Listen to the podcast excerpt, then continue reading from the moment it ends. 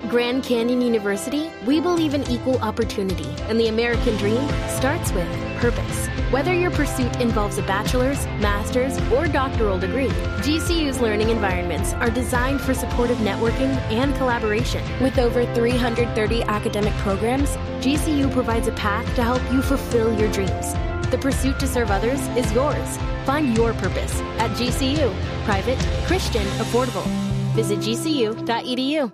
La magistrada que redactó el texto que finalmente fue aprobado por sus otros cinco compañeros es Cristina Pardo, una muy respetada jurista que nos atiende hasta ahora en el radar. Doctora Cristina Pardo, buenas tardes. ¿Cómo está Ricardo? Buenas tardes. Gracias por atendernos. Gracias. ¿Esperaban ustedes una tormenta, entendiendo que ustedes no toman decisiones para la galería? ¿Esperaba usted una tormenta como la que ha originado esta decisión? Pues los jueces estamos acostumbrados a que las decisiones judiciales le gustan a unos y a otros no les gustan. Y esa es una suficiente respuesta para la pregunta, doctora Pardo. ¿Cuál es el argumento principal para que la mayoría de la Corte haya considerado que en Colombia va contra la Constitución una condena a prisión perpetua? Eh, a ver, Ricardo, pues la Corte consideró eh, que estaba examinando una reforma constitucional, es decir, una norma que es del mismo nivel jerárquico de la Constitución. Entonces, lo que estaba haciendo era examinar si el Congreso realmente podía tomar esa decisión, eh, podía reformar la Constitución de esa manera o si realmente lo que estaba haciendo era sustituyendo algún eje axial de la Constitución, alguna, eh, digamos, algún punto supremamente importante de la Constitución definitorio de nuestro régimen jurídico.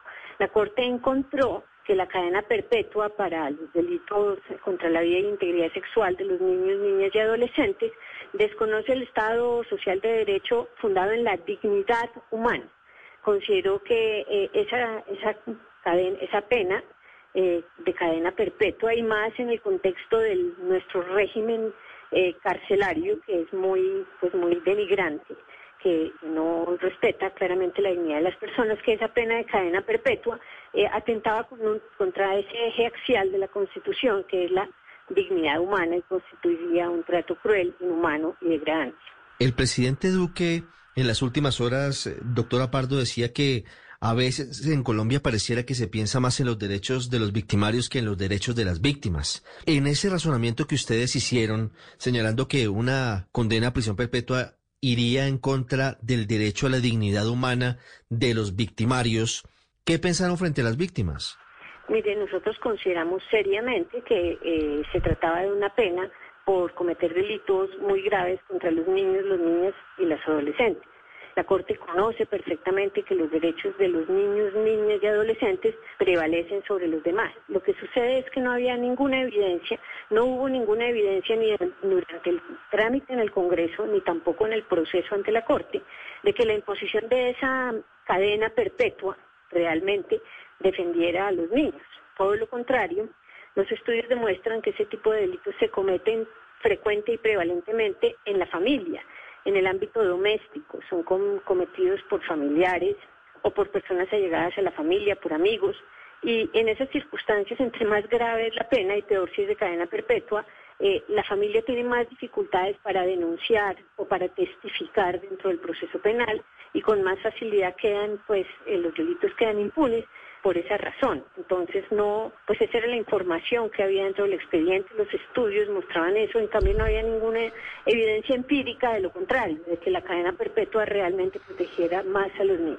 Doctora Pardo, algunos estudios señalan que los abusadores sexuales no pueden resocializarse, que son reincidentes en la mayoría de casos. ¿Eso iría en contravía del fallo de la Corte?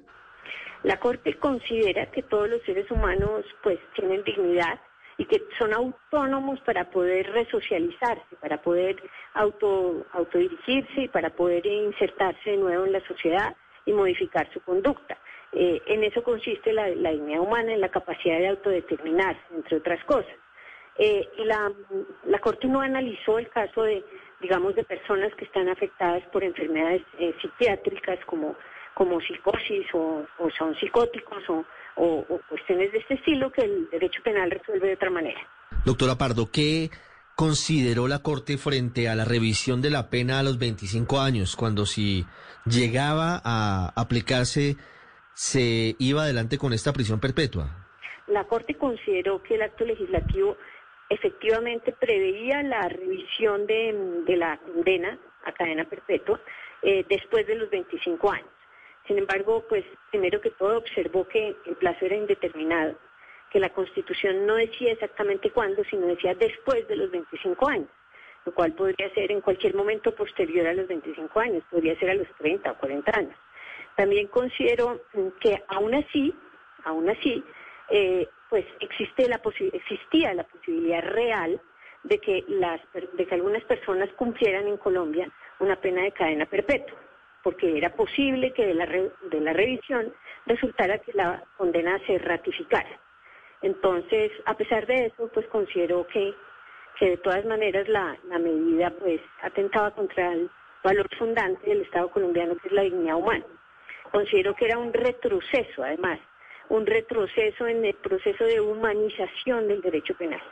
Hablando sobre el futuro, doctora Cristina, el gobierno dice vamos a buscar caminos, vamos a buscar salidas, desde las familias de las víctimas, por supuesto, entendiendo su dolor, también dicen hay que buscar una solución. ¿Cuál, la meto en camisa de once varas, pero teniendo en cuenta el razonamiento jurídico que ustedes hicieron, cuáles podrían ser las salidas a, a un mal que es realmente muy grande en Colombia y que a veces es tristemente silencioso. Son centenares de miles de casos anuales denunciados sin saber cuántos no se denuncian de niños violados, de niños abusados. Pues mire, eso es un asunto que depende de las políticas públicas, que depende de la educación, que depende mm, pues, de otros muchos factores.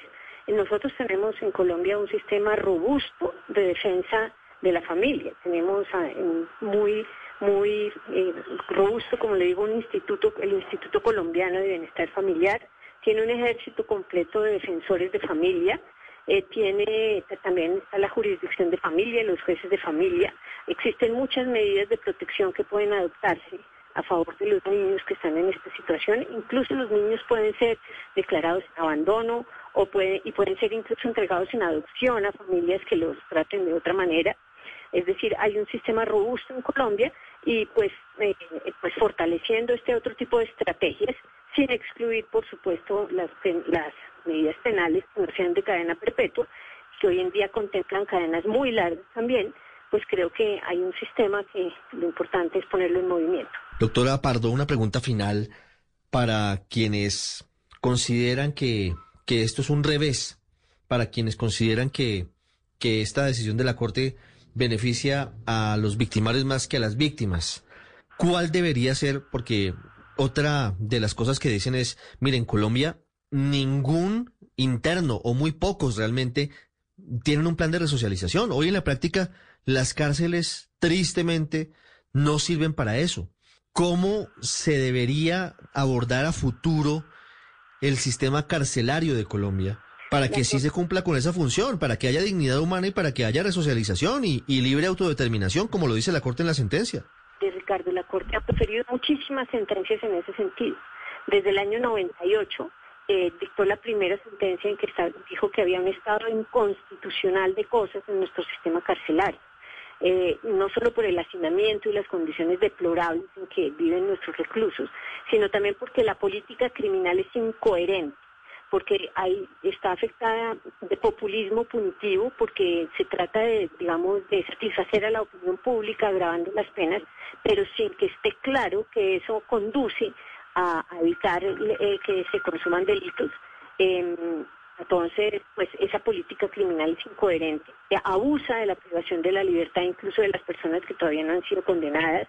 La Corte lo viene diciendo desde hace mucho tiempo salen sentencias en ese sentido varias veces. El estado, el estado de cosas inconstitucional en las cárceles y en el, y en el sistema penitenciario y carcelario tiene por lo menos tres sentencias eh, de muy importantes sobre la materia, aparte de muchas otras sentencias de tutela en el mismo sentido. Desde la Corte Constitucional, Cristina Pardo, magistrada que fue la encargada de redactar el fallo, el documento que finalmente fue aprobado por otros cinco colegas suyos y que hoy en la práctica hacen que no esté vigente en el orden legal colombiano, en el orden constitucional, la cadena perpetua para violadores de niños. Doctora Pardo, muchas gracias por esa explicación. Le deseo una feliz tarde. Muchas gracias a ustedes por la oportunidad de permitirme dar la explicación. Usted está en el radar.